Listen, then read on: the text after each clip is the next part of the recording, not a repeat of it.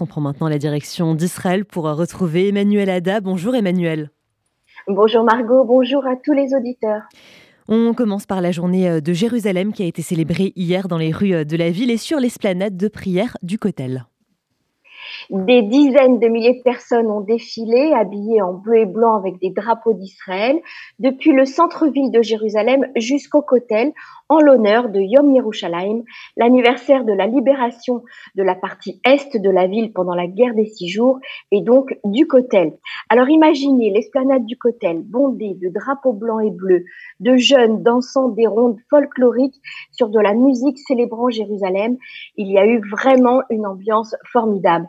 Il y a eu bien sûr des discours d'hommes politiques et aussi une prière pour la ville de Jérusalem, capitale réunifiée et indivisible de l'État d'Israël. Le Premier ministre Benjamin Netanyahou a déclaré qu'il avait veillé à ce que la marche des drapeaux ait lieu afin d'envoyer le message qu'Israël ne reculerait pas face aux menaces. Et quel a été le déroulement de cette journée à la fois populaire et politique? Alors, comme vous le savez, euh, cette journée est également constituée d'une marche qu'on appelle la marche des drapeaux. Les participants à cette marche sont entrés dans la vieille ville euh, de Jérusalem par deux portes distinctes, la porte de Damas pour les hommes et la porte de Jaffa pour les femmes.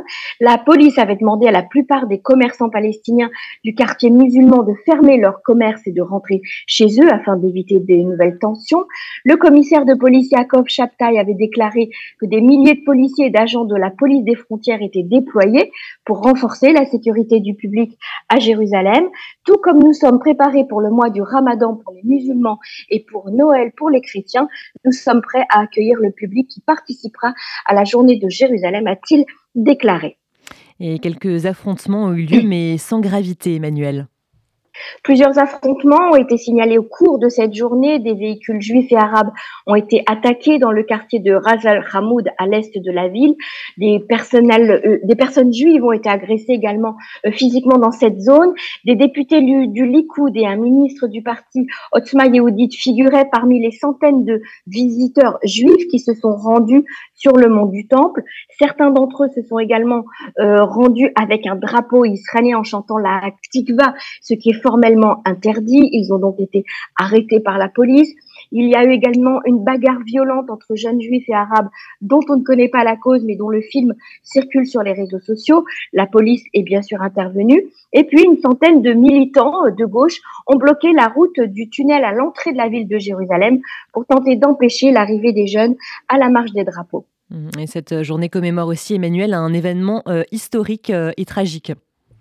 Oui, puisque l'État d'Israël a choisi Yom Yerushalayim, hein, la journée de Jérusalem, euh, pour commémorer euh, les Juifs d'Éthiopie qui sont morts en chemin pour Israël. Comme vous le savez, les Juifs d'Éthiopie, depuis leur naissance, ont été élevés dans le rêve de rejoindre Jérusalem. Mais près de 4000 membres de la communauté euh, Beta Israël sont morts avant d'avoir pu arriver en Israël. Ils sont morts sur la route. On se rappelle qu'en 1984-85, Israël avait mis en œuvre l'opération Moshe suite à un accord obtenu avec le Soudan qui autorisait Israël à transporter euh, des immigrants d'Éthiopie depuis un aéroport situé euh, sur leur territoire, alors qu'il n'y avait aucun accord hein, entre les deux pays, euh, aucun accord diplomatique. Ils transitaient ensuite par Bruxelles avant de rejoindre diplomatique. Et ces, ces, juifs éthiopiens devaient faire une partie du chemin à pied pour arriver au Soudan. ils, ils, utilisaient des guides payés qui les abandonnaient au milieu du chemin après les avoir dépouillés et tués. Certains sont également morts de fatigue, de maladie euh, ou de faim, puisque la route entre l'Éthiopie et le Soudan euh, est très difficile. D'autres ont été euh, tués par des soldats soudanais. Donc tous ces juifs qui sont morts en chemin n'ont pas pu être enterrés afin de ne pas mettre en péril la vie de ceux qui continuaient le chemin, de ceux qui avaient survécu. Et donc l'État d'Israël a choisi Yom Yerushalayim pour commémorer leur mémoire. Et autre sujet, Emmanuel, il reste quelques jours au gouvernement israélien pour voter le budget annuel. Or, rien ne va plus dans la coalition.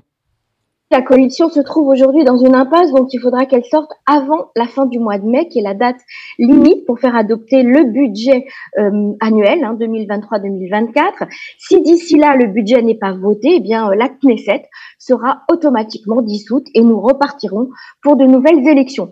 Alors qu'est-ce qui bloque? Ce sont les partis religieux avec les revendications de l'Agoutat Israël, dont le chef du parti est le ministre du Logement, Yitzhak Goudnoff. Ce dernier affirme que le budget qui s'apprête à être voté ne contient pas les sommes promises à son parti dans les accords de coalition. Il réclame 600 millions supplémentaires pour les yeshivot et les écoles talmudiques. Goulnov menace de ne pas voter le budget et a demandé à ses collègues de l'autre parti religieux, Yahadut Torah, de faire de même. Alors rappelons que 4 milliards ont été alloués déjà au yeshivot et 1 milliard et de euh, 1 milliard point 2 pardon pour le secteur éducatif orthodoxe. Le ministre des Finances Bezalel Smotrich s'oppose lui catégoriquement à ce supplément d'un demi-milliard de shekels exigé par la Goudat Israël. Et plus inattendu, Ariéderi, le chef du parti orthodoxe Chasse, s'oppose également à cette demande du ministre du Logement. Le Premier ministre a demandé donc au ministère des Finances d'étudier la manière pour la meilleure manière possible pour sortir euh, de cette crise. Pour l'heure, chaque parti campe sur ses positions. Et enfin, Emmanuel, tout autre sujet, une signature historique a eu lieu entre la Hollande et Israël. Le ministre de la Défense, Yoav Galant, a autorisé hier la signature d'un accord avec le ministère de la Défense hollandais pour la fourniture par la société israélienne Elbit de 20 systèmes de lance-roquettes d'artillerie d'une portée allant jusqu'à 300 km, ainsi que d'un ensemble de roquettes et de missiles.